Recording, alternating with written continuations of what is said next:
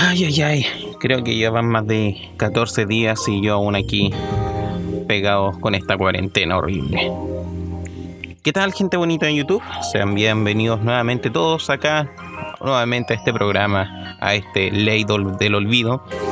Eh, la intención era grabarlo ayer, día domingo, pero había tenido algunos inconvenientes con acá tanto el equipo como al mismo tiempo con el OBS Studio pero por lo mismo tuve que hacer algunos cambios acá. Eh, tuve que actualizar algunas cosas y ya con eso puedo ponerme en marcha nuevamente.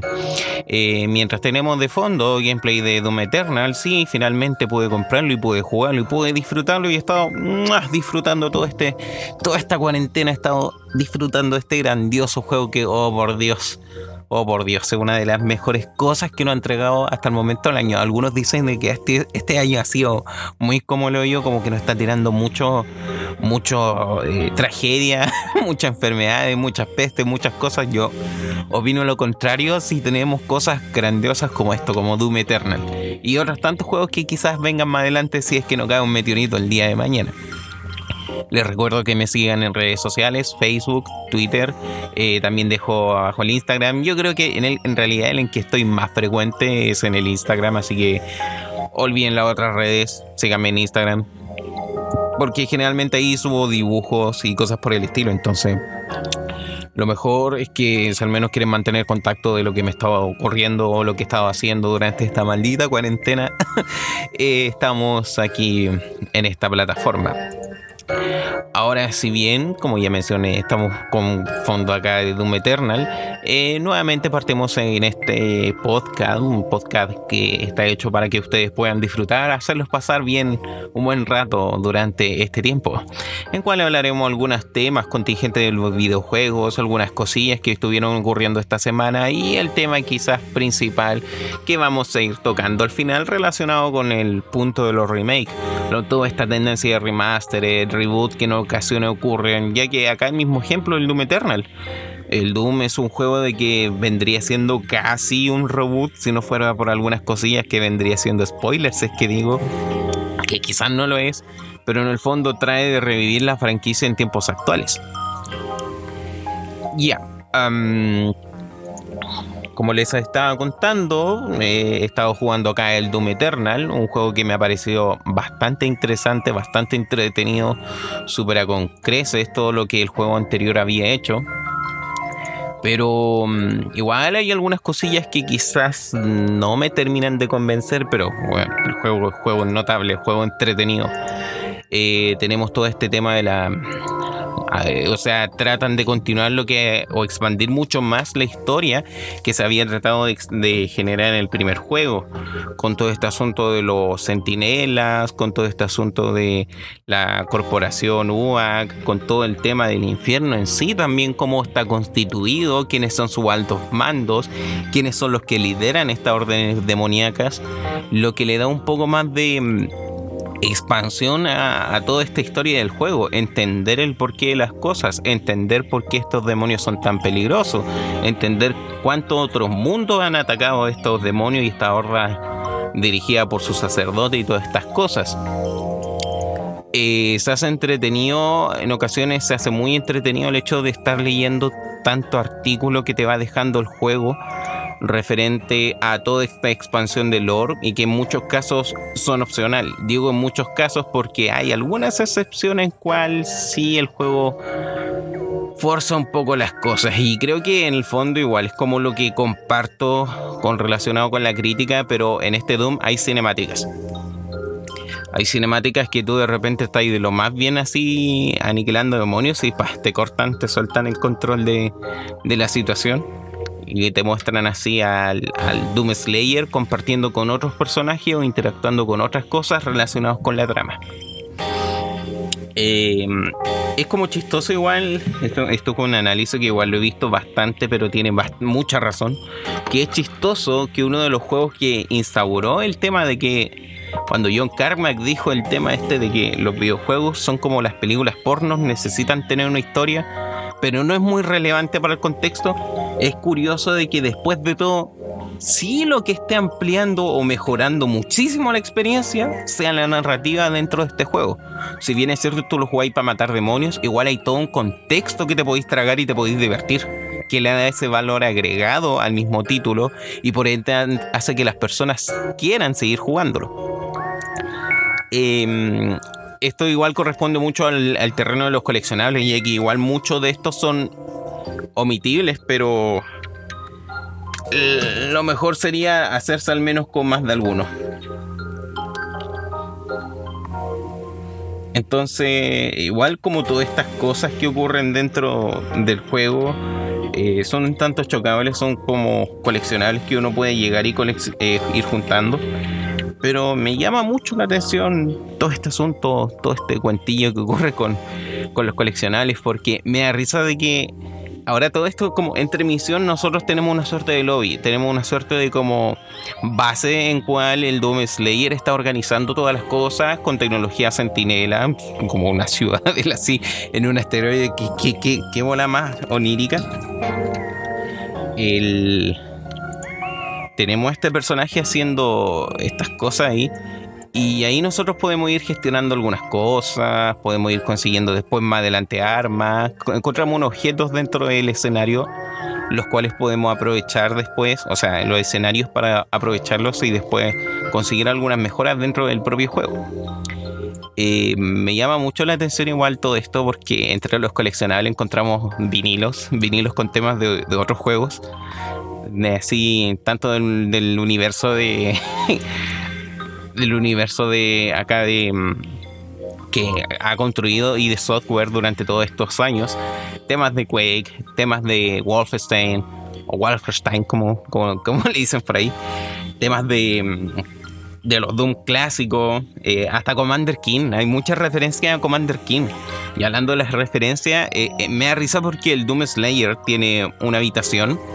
Ahí en esta como gran ciudadela hay una habitación en cual tiene su setup con tres monitores. Tú podés ver los archivos que tienen los monitores, son como compilados de muerte, eh, mejor top files, cuestiones así, súper chistoso. Está plagado de revistas, revistas tanto de divulgación científica demoníaca, eh, armas, como cocinar. tiene un estante lleno de libros. Los libros son puras meta referencias a tanto el humor que hay. O sea, los libros son meme en realidad. Es como todos hacen referencia a lo que ha sido Doom durante estos más de 20 años. Casi 25, no, no sé. Perdí la cuenta. Eh, me da risa porque igual en un apartado de los libros hay hay así como libros que hacen referencia a otros juegos también de la misma época. Lo que era como el, el Wolfenstein, el Unreal Tournament, bueno, el Unreal en realidad, el High Life. Eh, también hacen referencia o parodia a acontecimientos como lo que ocurren en, en Fallout, a, a Prey. A Devil Dagger también caché que hacen referencia a Devil Dagger, un indie bastante curioso, como tenéis que tratar de sobrevivir el máximo tiempo posible y el récord no son más de 10 minutos. o sea, ese es como el top récord y, la, media está entre los 5 minutos. Te pasan un cuchillo y empiezas a disparar a puros demonios.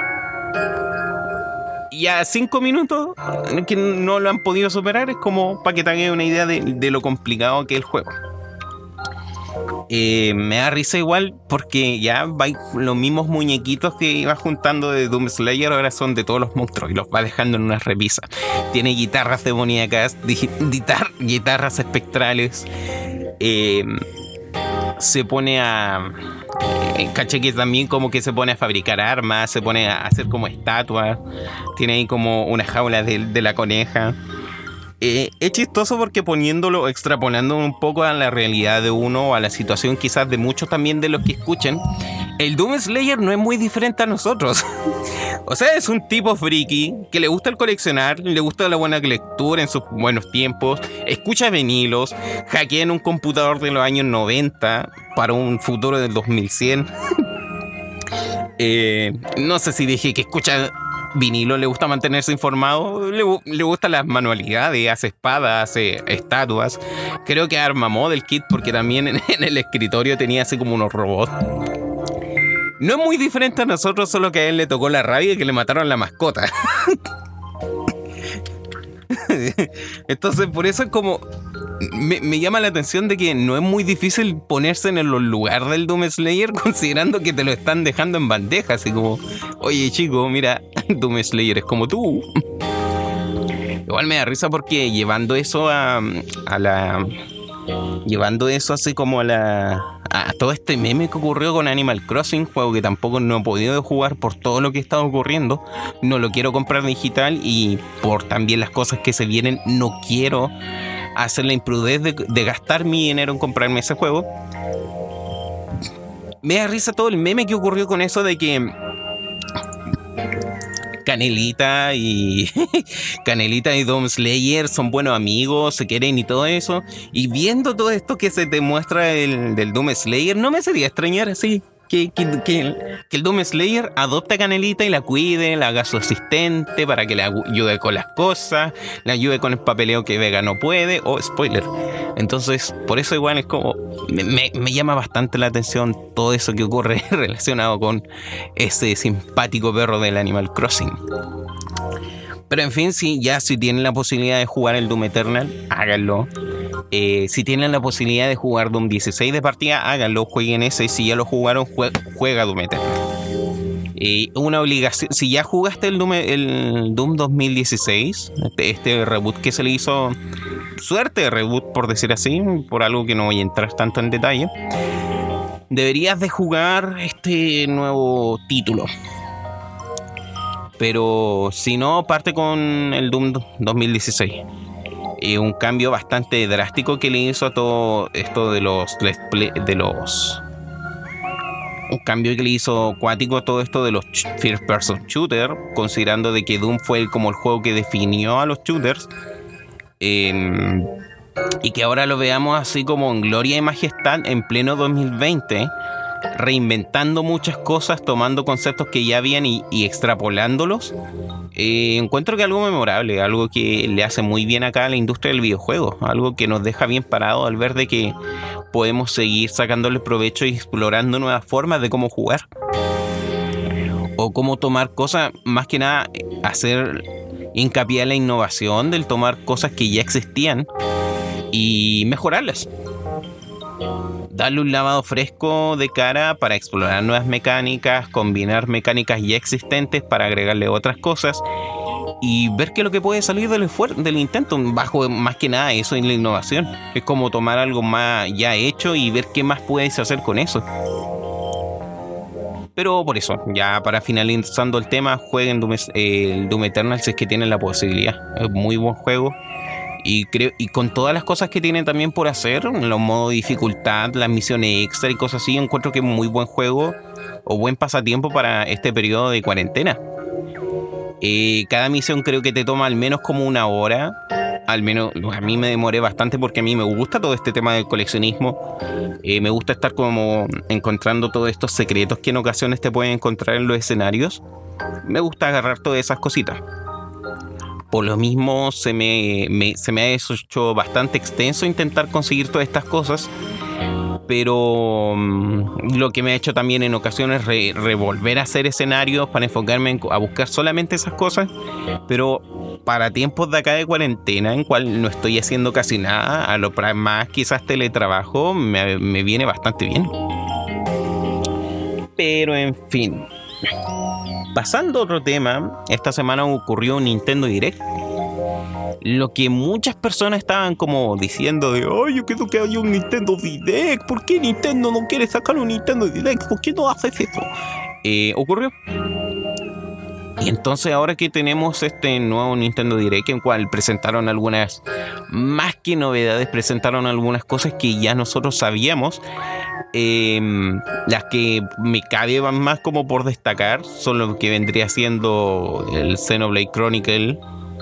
Xenoblade Chronicle, en cual acá aparece nuestro querido personaje Martín como digo, eh, Chulk, que sale gritando I really feeling it porque claro, es rico sentirlo, es, bueno sentir que, uno se pone a pensar está en gay ese, contexto de esa frase, pero tenemos acá el personaje Chul que se. O sea, la gente más lo reconoció por el Smash. De hecho, debo que admitir que yo el Xenoblade lo jugué solamente antes de que saliera el Smash 4 para cachar que en diablo era Chul.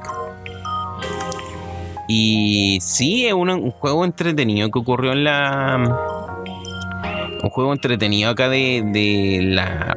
De la Nintendo Wii. O sea, más que entretenido el hecho de que sea extenso, que sea con no sé si complejo, pero sí como que tenga estas mecánicas de action RPG que dependiendo de dónde le pegáis, sacáis acá, va generando daños. Em, el tema del control del tiempo, que Chul puede así como predecir los ataques de los enemigos y eso te lleva a tener que planificar cosas antes que ocurra eh, aquel acontecimiento. Y una mecánica bastante innovadora que le hace bastante bien al juego. Y uno de sus fuertes esa mecánica del tiempo y el mundo extenso. O sea, es como chistoso porque es todo un mundo por explorar mucho más grande que quizá otro RPG de aquel o sea, mundo abierto de aquel entonces. Pero tú estás jugando encima del cuerpo de una criatura divina. Entonces, de Gauss Planis o las planicies de Gauss, ese tema tan conocido de, de acá de, de, de Xenoblade es el fémur de, este monstruo. Los habitantes vivían como entre la rodilla, ¿sí? De. O sea, la civilización humana estaba como en la rodilla de, este, de esta criatura. De, de Bionis, que se llama. Entonces como que después tuvieron que ir subiendo por, por el fémur, llegaron como a la cintura, como a la cadera, después tuvieron que meterse por dentro de él, llegaron como a una selva que ve en la espalda, luego los hombros, luego como en uno de los brazos y, así. Es bacán como, como el mundo se construye alrededor de, de un ser colosal una deidad gigantesca que después de su muerte brindó vida y un concepto bastante innovador el me gusta mucho igual todo esto lo que hace el, el Xenoblade. Sé que es como una suerte de no continuación espiritual, pero sí sigue toda esta tendencia, al igual que lo eran los personas del Shin Megami Tensei. Sí hace todo este tema del de ser como una suerte de secuela espiritual o seguir algunos patrones de lo que en quien entonces había hecho el, lo que aquel entonces había hecho el Xenogear. Una trama muy compleja en cual tiene que ver con muchas deidades, por decir así. Eh, el hombre por sobre alguna entidad suprema cual él no tiene la posibilidad a menos que aparezca este elegido con algo. Literal estáis peleando contra dioses por decir así. Es como esa manía del japonés de ver como es como una suerte de superhombre de Nietzsche, oh, referencia, Julia, eh, de verse es que uno tiene la voluntad o la potestad como para poder enfrentarse a esas cosas. Pero igual ahí el raña un poco con el, lo fantasioso, porque en este caso el poder viene de Monado, esta espada supuestamente divina, que le concede a su portador el poder del tiempo. Y es un juego bastante interesante. ¿A qué quiero llegar yo? El remaster se ve que le van a agregar contenido extra que conectaría un poco con lo que es Xenoblade Chronicle 2. Eh, los Xenoblade para estas ocasiones son juegos bastante buenos. Me acuerdo que me eché todo un verano jugando ese juego. Y para los tiempos muertos, encuentro que es muy buen juego. Tiene muchas cosas coleccionables. Es un juego que te recompensa, bastante por la exploración. El hecho de que tú llegas a un punto, tienes que, por decir así, ver un. encontrar algo y después de eso conseguir un coleccionable que te aumenta la experiencia, conseguir algún ítem, unas piezas de armadura que son bastante útiles y un mundo, como digo, es muy extenso. igual me tomó mucho, creo que casi 200 horas el terminar ese juego, porque había muchas cosas por hacer, más allá de la historia principal. Entonces un juego que requiere también mucho farming, requiere estar coleccionando cosas, hacer muchas side quests. Por lo que igual ahora para que llegue a la comodidad de tu Nintendo Switch y con unos gráficos un poco más eh, eh, mejorados, estilizados por decir así. Ahora estamos como más estilizados anime. Porque igual veo así como el, el enfoque que quieren hacer como quizá un poco más realista en el Xenoblade Chronicle 1 de Nintendo Wii. Pero para las limitantes que tenía la Wii en aquel entonces no es algo que se vea, sea muy agradable a la vista. Pero en fin, eh, es un juego que me hubiese gustado que saliera más, hubiese salido por ahora, porque algo que amerita la atención de la gente hablando de meritar la atención de la gente, he visto que mucha gente que se han quejado por dos cosas de este direct. Uno, eh, el hecho de que no hayan anunciado cosas muy relevantes. Bueno, Nintendo se le para la raja con lo que hace, con lo que dice, entonces a ellos, ¿qué importa si la gente, no sé, le pide F064 para el Nintendo Switch. O anda corriendo el rumor de que quieren también remasterizar los, los juegos de Mario para la Nintendo. O sea, quieren sacar como versiones remasterizadas de todos los juegos de Mario ahora por los 50 años del fontanero. O sea, 35 años del fontanero. Lo que me parece bastante bien. Pero volviendo acá al tema, los Sí, es cierto de que el nuestro querido fontanero. No, no estaba hablando del fontanero, estoy hablando de Nintendo. Una de las cosas que me.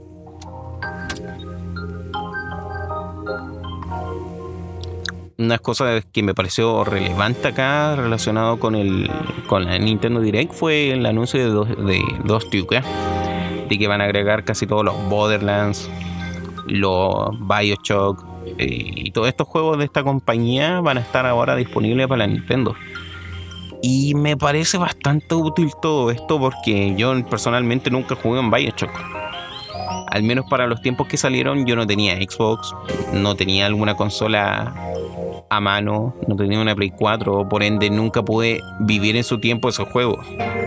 Y ahora que tengo los medios me he dedicado más a jugar experiencias actuales antes que dedicarme a tener que pasar algún Bioshock o Borderlands. Eh, por lo mismo, el, ah, se me haría bastante cómodo la idea de tener como uno de estos juegos ahora en la Nintendo. Es que al final al cabo, por eso igual yo encuentro de que si tú buscas como una experiencia para simplemente jugar, la Nintendo Switch es una muy buena opción porque te permite tener juegos a la mano y que se acomoden a tus tiempos. Pero ya si tú quieres dedicarte netamente al gaming o, o pasar como experiencias cosas más complejas, ahí ya requerirías tener que comprarte otra consola. Ver cómo era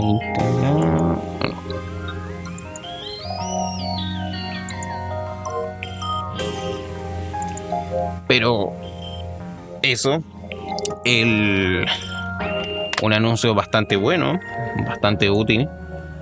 Nos beneficia a nosotros más que nada como jugadores al poder abrirnos esas puertas para poder escuchar más, eh, tener más juegos. Pero no sé, no sé qué opinan.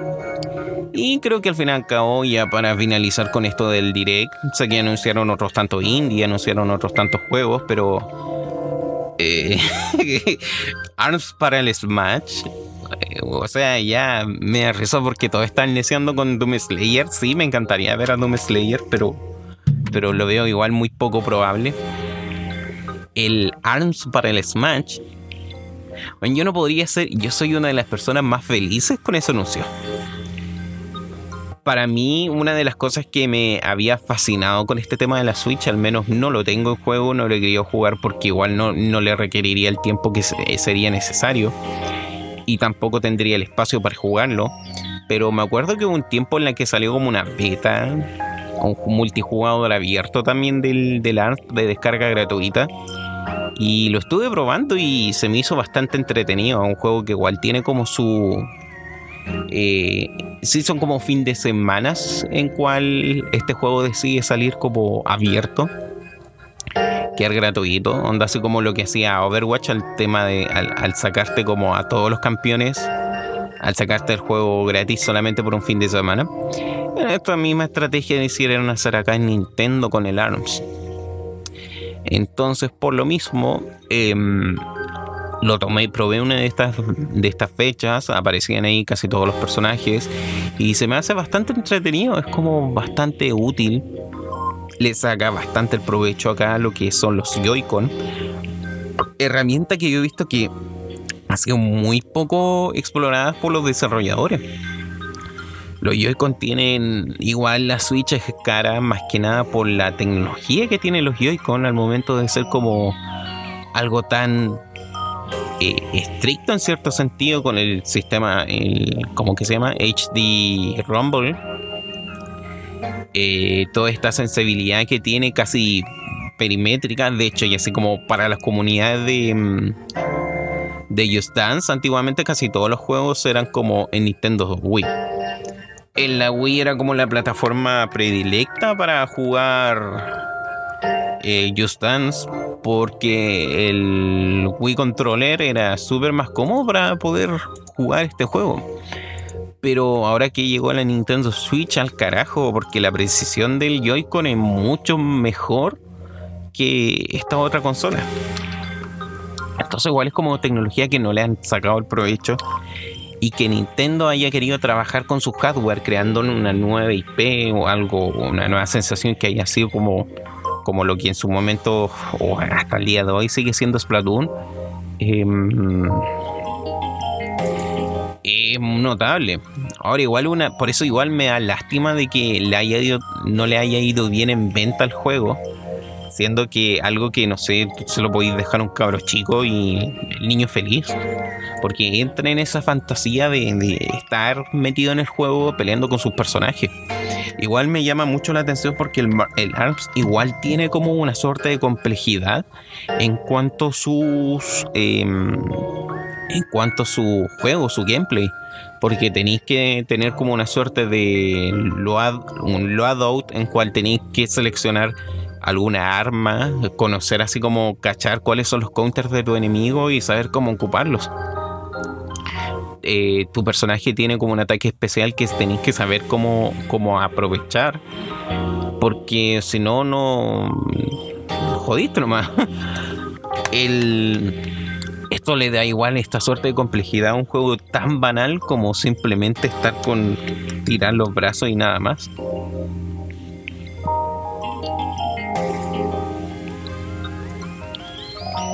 allí. Entonces, por lo mismo, que me da mucha lata lo que haya ocurrido con este juego. Entonces, por eso, para mí me hace muy feliz el que tengamos un personaje de, de ARMS dentro del Smash. Es un juego que mucha, mucha gente se queja de que Nintendo simplemente saca Mario, saca Zelda, y eso es verdad. Eh, es como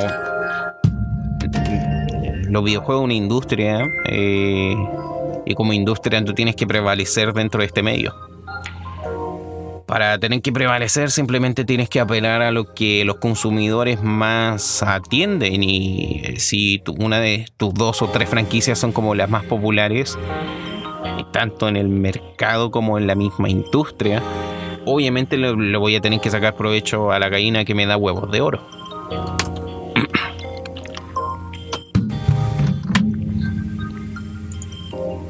Ah, ya. Por lo mismo, eh, me hace mucho feliz este anuncio. Eh, me encanta todo lo que haya ocurrido acá con el personaje, pero el problema es ese. Anunciaron un personaje, pero no, no se sabe cuál. Y ahí están como entre las decisiones de quién deberían de meter, a quién no. me risa porque al tiro salen los calientes diciendo de que mm, deberían de agregar esta morenaza, que igual tiene los medios pares, los medios dotes, y como no, Rey de 34 no. Por lo que me llama mucho la atención, igual que lo que podrían hacer. En lo personal quiero que metan a las chinitas porque uno el mercado, el casi extinto mercado chino es bastante rentable, así podrían llegar a los supervivientes que quedan de todo esto. Y dos, porque sí, es wifiable. La, la chinita rubia que, te pega con, tallarines eh, es bastante bonita. Y, igual me, llamaba bastante la, atención porque igual eran como la esperanza, y bueno, sí, esto, esto, este tema se presta para bastante controversia o bastante debate. Porque si bien es cierto, Springman es un assist tropic. Eh, Springman es uno de estos asistentes que te ayudan así en el juego, los sacáis de su frasco y te empieza a agarrar a combos con los otros personajes. Entonces, eh, si no es este personaje, Springman, ¿quién otro va a ser? Springman era como literal la mascota, porque aparece en la carátula. Quizás es como el más genérico, pero. Otra, ¿qué más se le va a hacer? Em, pero por eso queda también como el debate ya. Y si Springman, o sea, si ya hay un personaje que, que es un Asistropid, ¿qué otro Asistropid podría dejar de serlo y agregarse al juego? Y ahí, ah, en estos meses, de aquí a junio, en la que anuncien el personaje, ah, vamos a tener bastante meme con todo eso. Me da risa porque muchos decían de que no, en realidad no iban a agregar uno, sino que era un anuncio para que metieran. Es un distractivo para que nosotros no pensáramos, no, no, no pensáramos tanto en ello y después nos sorprendieran con que iban a meter a Doom Slayer. no sé, personajes de Smash, a me gustaría que metieran. O sea, ya no metieron a Choel. De hecho, me gustaría mucho que metieran a Choel. Me gustaría que metieran a Master Chief. Encuentro que igual es como un referente tanto de los shooters, porque Master Chief llevó los shooters a la. a, a las consolas. O sea, antes de. Más que nada masificó, porque antes, claro, teníamos Perfect, eh, Perfect Dark, el 007, pero el que hizo que esto fuera un multijugador online y que todo el mundo amase al jefe maestro vino a ser o el pasar el rato con amigos en una consola fue el Master Chief. Sin él no existiría toda esta tercera, o sea, toda la generación de Xbox 360, Play 4 de multijugador online. De hecho, la Xbox primera en Estados Unidos facilitó mucho lo que son las partidas LAN el hecho de que tú llegáis, pescáis un modem, pescáis el cable LAN, pescáis tu Xbox 3, o sea, tu Xbox, mi amigo también tenía una Xbox, se conectaban a jugar y ahí teníais cuatro jugadores simultáneamente. Y después te conectabas a internet y los cuatro en una partida se metían con otros 8 y así hacen como unos 16. Voy a armar partidas grandes con muchas personas simultáneamente. Y eso es una innovación bastante grande que se le debe a, Halo y al mundo de los videojuegos. ¿Qué otro personaje me gustaría? Rayman. Rayman encuentro que sería un buen elemento. A mí me gustaría que, puta, si ahora están como con la bola de Rare, podrían pescar a los Battletoads. Los Battletoads son como. Igual he tenido siempre esa idea de que tenemos como el pináculo de, o sea, la trinidad de dificultad de los videojuegos, en cual teníamos a Mega Man, teníamos a Ninja Gaiden y tenían a, tenían esto lo, a los Battletoads. Bueno, Ninja Gaiden y Battletoads son como los más complicados. Yo diría más Ninja Gaiden porque ese juego está bullado literalmente. Pero considerando eso, encuentro que son juegos bastante útiles bastante difícil y que hace una, se, merecen una mención más estos juegos. Y gusta por el lado de Sony, no sé, a mí me gustaría igual que me, me gustaría igual que agreguen algún Duster Clark o un Crash Bandicoot, un Spyro, como solamente para tener esa suerte de trilogía. Pero no sé, lo veo muy difícil. Igual, pese a que no me convence mucho, igual me gustaría que metieran a Dante como un personaje que he estado siendo muy pedido últimamente. Pero no sé. No me gusta Dante. no me gusta Devil May Cry. No le encuentro mucho la gracia a ese juego. Pero, pero tengo que admitir que sí me gustaría ver a Dante ahí metido en el Smash. Solamente para partirle su madre. Pero eso no sé qué opinan, no sé qué opinan de este direct, me pueden comentar abajo qué, qué, anuncio le gustó, qué anuncio no le gustó. Eh, qué personaje le gustaría ver en el Smash, así entrando como muy en la especulación y muy en sí en la fantasía, me lo pueden dejar abajo, me lo pueden comentar. he estado con más tiempo últimamente, así que he estado muy aburrido. Y bueno, como estoy aburrido, también estoy acá hablando de estas cosas. Como dije antes, por toda la situación, habla mucho de una crisis económica. Por ende, no he querido jugar, no he querido comprar muchos juegos, así que he estado revisando toda la librería que tengo. Me hubiese gustado haber jugado el remake de, Resident Evil 2, que en su momento no he podido jugar. Hasta el día de hoy no he podido jugar en realidad. Eh, un juego que le hizo flaco favor a la franquicia, más, más que el Resident Evil 7 porque vino acá nuevamente a poner a la palestra todo este tema del Survivor Horror. Le dio un lavado de cara a un juego súper antiguo que, wow, como notable. Eso me lleva a recordar también de que he estado jugando el Final Fantasy VII antes de que aparezca el remaster. Y obviamente algo que no he comentado, pero ahí estuve con un amigo también leseando, estuve jugando el, el ¿cómo que se llama este? Resident Evil 3, el, la demo que salió y bueno, notable. Ese, uff, ese, ¿cómo se llama este compadre? Ese Nemesis, con, bueno, está, está, genial, está, está de temer. Me da risa porque en esa cuestión yo gritaba como loco. De hecho, el testimonio, estaba de testimonio mi amigo que me estaba viendo así como por transmisión por, por Steam de cómo el Nemesis me hacía, me volvía a subir perra. Pero volviendo al tema, si bien es cierto, se viene como toda esta tendencia. De hecho, creo que ya para cuando suba este video esta semana, si no me equivoco, sale el Resident Evil 3. Y tenemos toda esta tendencia que muchos han comentado sobre el tema de los remasters, de los remakes y de todas estas cosas que están saliendo para un poco resurgir antiguas franquicias. Yo igual tengo opinión, opinión encontrada un poco con esto porque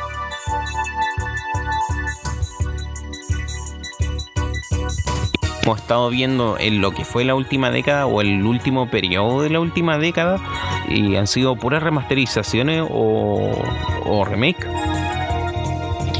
Entre algunos de esos teníamos lo que era el, el Shadow of Colossus, que técnicamente igual no encontraba que necesitara un remake, pero igual se ve notable. Eh, tenemos lo que fue el Crash Bandicoot, uno de los más notables remakes que han habido, porque literal te remasterizaron toda la, la, trilogía. Y consiguiente a eso, lo que era el, el CTR, que ha creado una nueva. me arriesgo porque el juego de carreras del año pasado fue el CTR.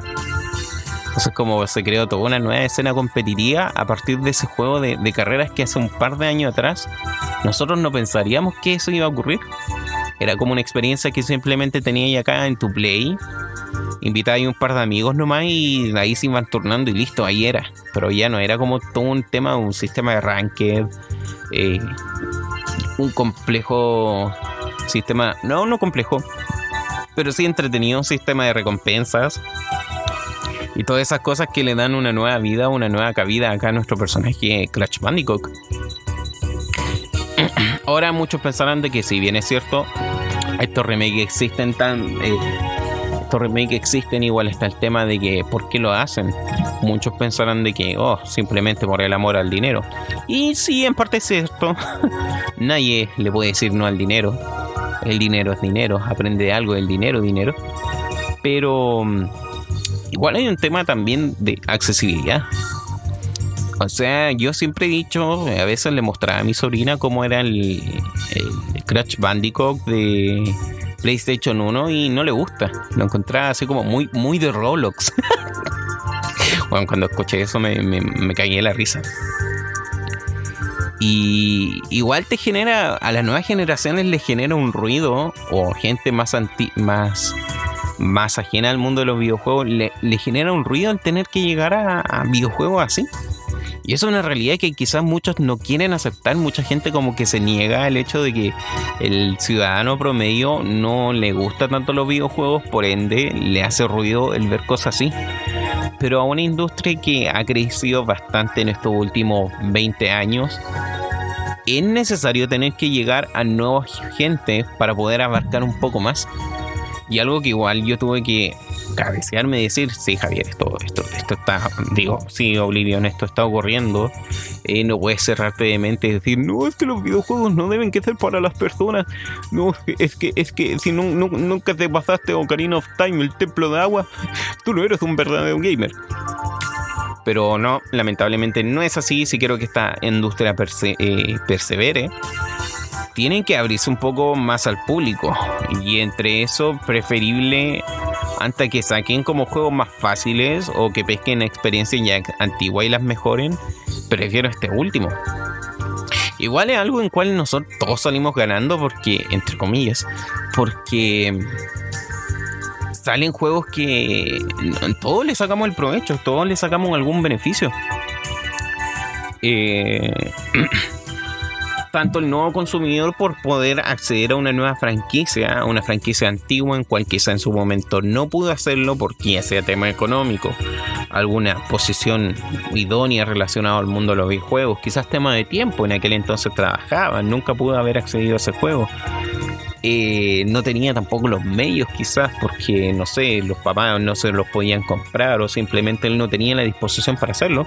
Y ahora poder acceder, ahora que tenga los medios, ahora que está más grande, acceder y con unos gráficos relavados, una nueva imagen, es bastante útil para el consumidor. Y al mismo tiempo se ve beneficiado el jugador más frecuente porque estás reviviendo esa infancia pero con una nueva imagen. O sea, me gustaría ahora jugar el, no sé, el, el Spyro. Mi play está mala, pero ahora lo puedo jugar porque lo tengo acá en el PC en Steam y puedo jugarlo con estos gráficos que se ven preciosos. Hace que le den una nueva interpretación a toda mi infancia. Y eso es algo bastante notable a un gusto que nosotros nos podemos dar en los videojuegos y que en otras ocasiones no se puede dar. O sea, en otra industria, si bien es cierto, te podías pescar como audios antiguos, pero no le podía hacer un remaster a menos que sea un cover. Una película rara vez quieren hacer como esto de remasterizaciones porque la gente es muy quisquillosa. No sé, el mismo ejemplo de Star Wars. Star Wars tiene como reediciones en, en ¿cómo que se llama? High screen. No, en widescreen. Con un lavado un poco, un filtro en HD que ayuda a que se vea un poco mejor y con algunos detalles en CGI que hace que, no sé, algunas marionetas son eliminadas, cambiadas para darle algunas cosas, le agrega más cosas, así como Tatooine, por decir así. Por ende, pero no es muy frecuente en, los medios como a veces te venden la cuestión y listo, así como pega mucho, listo, lo hace pero algo que acá, si bien es cierto, se ve como con ese punto de vista de que no, es simplemente lucro, que quieren vender nuestra nostalgia. Eh, igual no, no, discuto tanto esa idea porque puede que sea verdad. La, nostalgia es algo muy rentable. Bien sabrá Nintendo de eso. Em, igual no deja de ser algo beneficioso. Y por otro aspecto que es como muy primordial, y es simplemente el hecho de la accesibilidad si bien es cierto, no sé, a las maneras que tú tienes ahora para, para poder llegar a un juego, no sé, el mismo Chrono Trigger, uno de esos es la emulación.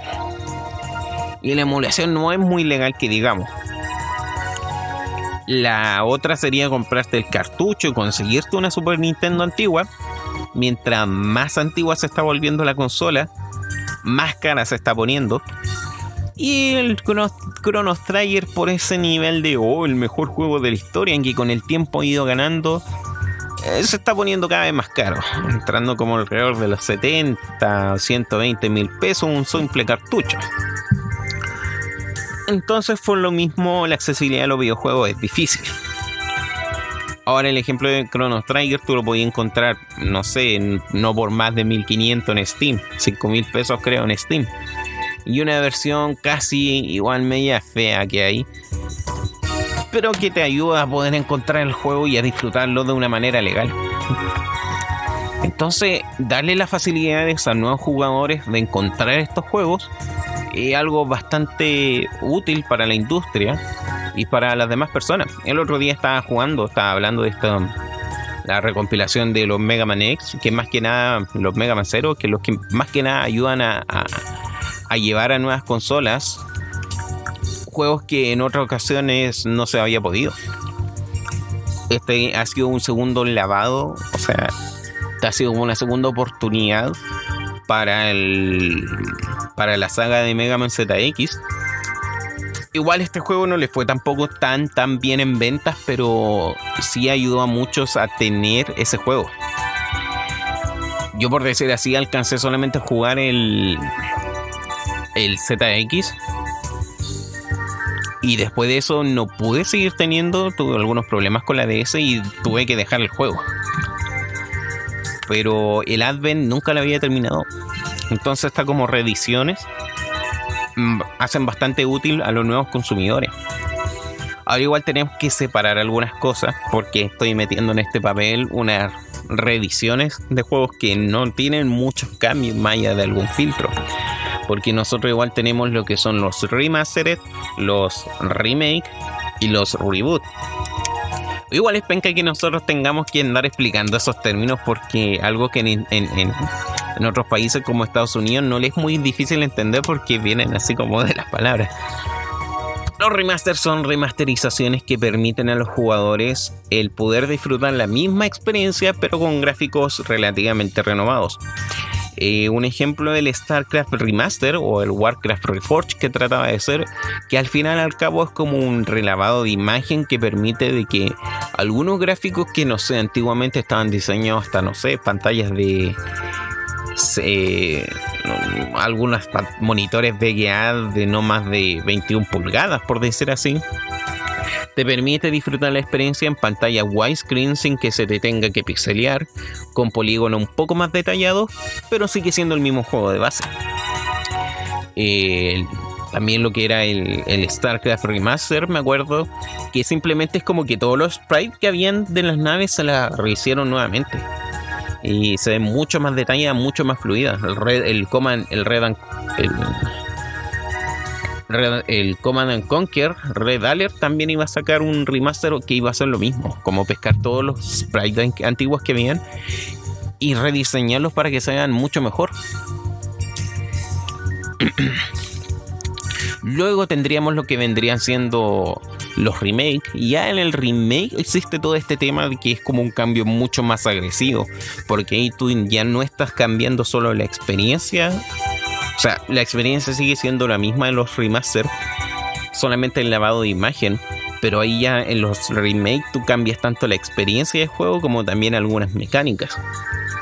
El, ejemplo más claro que nosotros estamos viendo ahora vendría siendo el Final Fantasy VII, también vendría siendo los Resident Evil actuales, porque cambian esta visión isométrica en cual tú ibas avanzando y se va moviendo y toman la visión del, del Resident Evil 4 y ahí está, es una es un es rehacer la experiencia antigua y mejorarla a partir de otros estándares.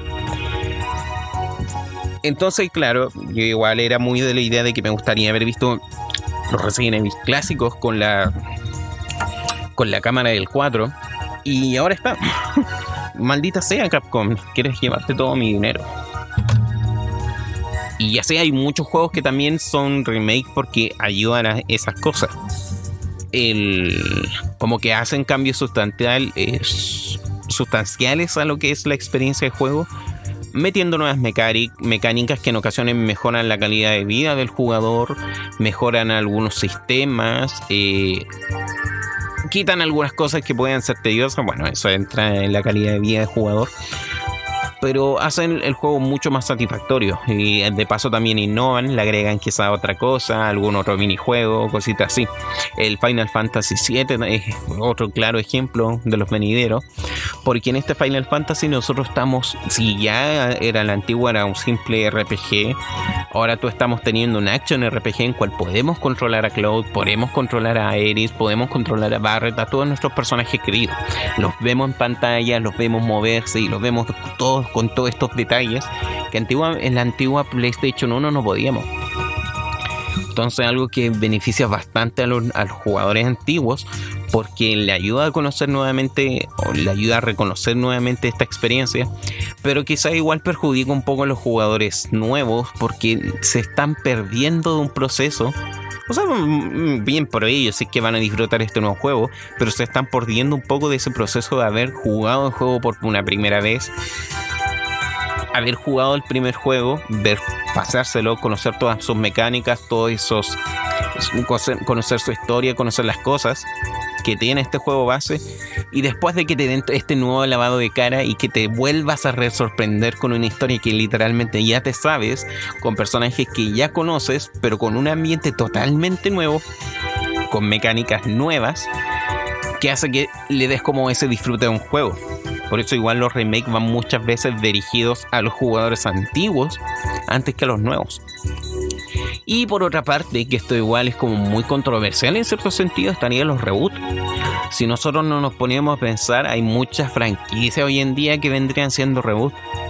El mismo Doom, como estaba mencionando en el principio, el Doom 2016, igual entre comillas podríamos decir que es un reboot porque de partida y de software no sabía qué hacer con la franquicia después del cambio drástico de Doom 3, eh, querían experimentar otras cosas. Doom 4 iba a ser una suerte de Call of Duty.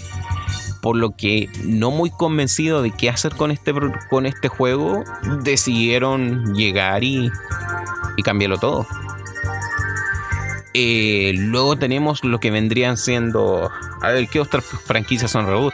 El otro día me ponía a revisar lo que había sido Spawn en Mortal Kombat. Oh, qué, qué, agradable que metieran a Spawn dentro del Mortal Kombat, era necesario. Pero Mortal Kombat después del 9, pese a que igual es como una suerte de continuación al acontecimiento ocurrido en, en este otro juego, en Armageddon, el Mortal Kombat igual sí vendría siendo una suerte de reboot porque trata de pescar la línea temporal inicial del primer juego y hacerla nuevamente y hacer nuevos acontecimientos y meter aprovechar toda esta nueva historia para meter nuevas mecánicas, nuevos personajes y cosas así. Ya son decisiones que en parte son ese, los reboots son los que en ocasiones traen cambios más drásticos porque en ocasiones te pone puede ser beneficioso como al mismo tiempo puede ser complicado. Em, no sé, igual yo que estoy, casi todas mis referencias siempre van a ser ah, relacionadas con Mega Man X, pero consideran de que por ahí, por el 2011, 2012, se pensaba hacer un shooter de Mega Man X, que fuera un reboot de la franquicia, de la saga, más que en, realidad, y que explorara un X que parecía más que nada Iron Man, de hecho creo que contrataron ahí el compadre que hacía los diseños de Marvel eh, un diseño así como muy roto, eh, muy roto, que tenía igual mecánicas novedosas, como el tema de que X le se, se, apoderaba un poco de los de las habilidades o de las armas de los robots y lo utilizaba en combate. Pero es un juego que generó muchas cosas, muchas decisiones pulidas, o sea, muchas opiniones divididas. Y así es como también pueden que hayan otros juegos que también son reboot de sus franquicias, pero que no hayan convencido a la gente. Ay, no tengo así como algún ejemplo ahora más que dar. Pero sé que había alguno por ahí, tengo algún en la punta de la lengua. Pero bueno, a lo que voy, para que se entienda un poco más la idea. Eh, el, reboot ya es como el cambio más drástico que podría sufrir alguna franquicia, alguna saga de videojuegos. Y es algo que en ocasiones trae bien para mal. Aunque en realidad igual todas estas cosas no siempre son para bien y para mal. O sea, hay algunas que son para bien y para mal. Por decir así, el Medieval, eh, este juego igual creo que su remaster no fue muy aceptado por la gente porque en el fondo igual tenía la misma jugabilidad clásica del la PlayStation 1, pero no hizo nada como por mejorarla o pulirla. La, mm, los reboots de Tomb Raider son algunos que son igual como muy criticados por la gente porque no, un grupo de, de personas dicen que no, que están bien, que son buenos, pero hay otros que simplemente dicen que no, que no sé, es raro me acuerdo que estaba este otro juego que estuve jugando ahora que estoy hablando harto de Bethesda y sus su compañía. El Prey vendría siendo una suerte de reboot del Prey antiguo. Porque el Prey antiguo igual era como una cosa de ciencia ficción en cual estaba como con alienígenas, eh, haciendo misiones, cosas así. Ya este nuevo Prey es como un survival un simulador super cuático en la que tenés que ingeniártela para no ser comido por esos bichos que. juego culiado. Pero para no seguir extendiendo el tema, eh, una tendencia que igual que nosotros tenemos que entender que esto va dirigido al mercado. Esto beneficia notablemente al mundo, a la industria del videojuego, ya que en muchas ocasiones gracias a estos remakes, a estos nuevos juegos, o sea, reinvenciones que se hacen de juegos antiguos, nos permite, permite en muchos casos el financiamiento de otros títulos, genera ganancias que ayudan a las mismas compañías a después experimentar con nuevas cosas el, por decir así, todas las beneficios que le trajo el Resident Evil 7 a Capcom, les permitió desarrollar este nuevo motor gráfico que hace que se vea tan genial Resident Evil 2, que se vea tan bacán el Devil May Cry. Ese como fotorrealismo y mock-action que hace que se vean tan realistas las, personas. O si el otro día me ponía a pensar así, cuando jugaba el remake de Resident Evil 3, los detalles de la cara, el sudor. Y eso que le estaba como jugando en medio, pero se veía tan genial. De a poco le fui aumentando algunas cosas hasta que para que no me bajara tanto los FPS. Igual me andaba estable, pero, pero igual era notable. Igual no quiero frustrar tanto mi PC. Pero, en fin. No sé qué opinarán ustedes sobre el mundo de los remastered, de los remakes, los reboots. Eh, a mí en lo personal, ahora llevo a lo que es mi opinión, igual encuentro que esto le hace, no le hace muy bien a la industria. Porque si bien es cierto, ayuda al financiamiento de otras cosas, ayuda a poder permitir a algunas empresas hacer otras cosas. Eh, a la larga igual hace que algunos se estanquen. Tengo algún video ahí también que comenta un poco de este tema, esta tendencia, porque Capcom, por decir así, ha estado todo este tiempo siguiendo con sus nuevas eh, o sea, siguiendo su IP antigua, Monster Hunter, Resident Evil, Mega Man, Devil May Cry, Street Fighter. Sigo como expandiendo ahí, pero no ha creído nada nuevo. Igual yo soy muy pro a tener que probar nuevas experiencias dentro de los videojuegos. Los videojuegos son medios que nos permiten a nosotros disfrutar nuevas cosas. Una nueva interpretación es un nuevo arte, por decir así. O oh, qué pretencioso, es un nuevo medio de arte. No, pero es una nueva forma de que tiene la gente de contar sus historias, de contar sus vivencias y que hacer que nosotros interactuemos con ella. Entonces, bajo ese punto de vista, algunas cosas son bastante útiles, por decir, los reboots te pueden ayudar. No sé, el reboot de Tomb Raider, si bien antiguamente Lara Croft era un sex symbol, en este nuevo te hacen presentar que Lara es frágil. Lara no es muy diferente que tú. Ahora, como quizás por suerte un poco de agilidad puede sobrepasar algún obstáculo. Pero como que busca recordarte eso, de que Lara no es muy diferente que tú. y por eso igual ha generado bastante más ganancias porque es como, loco, eh, es notable lo que se ha hecho con este juego. Pero volviendo a ese punto, me gusta más cuando se empiezan a explorar cosas, me gusta más cuando se crean nuevas experiencias. El otro día igual jugaba el Hellblade, lo había comentado por acá, y un juego que, claro, en un principio iba a ser otro hack slash genérico, se terminó transformando en una expresión que te ayuda a entender un poco la paranoia, la psicosis, la esquizofrenia. Y eso le da como esa ricura a este mundo de los viejos. Mmm, ricura eh, ayuda un poco a entender, a salir un poco de que esto sea algo lúdico y que nos permita comunicar nuevas cosas. Entonces, por lo mismo, el solamente enfocarnos en remake, solamente enfocarnos en estas cosas, igual es algo que entre comillas le hace un mal a la industria, entre comillas, porque es un mal menor. no es el peor de los males que hay en este medio. Pero bueno, no sé qué opinarán ustedes, los leo acá abajo en comentarios. Y bien, sin nada más que hablar, yo ya me voy despidiendo.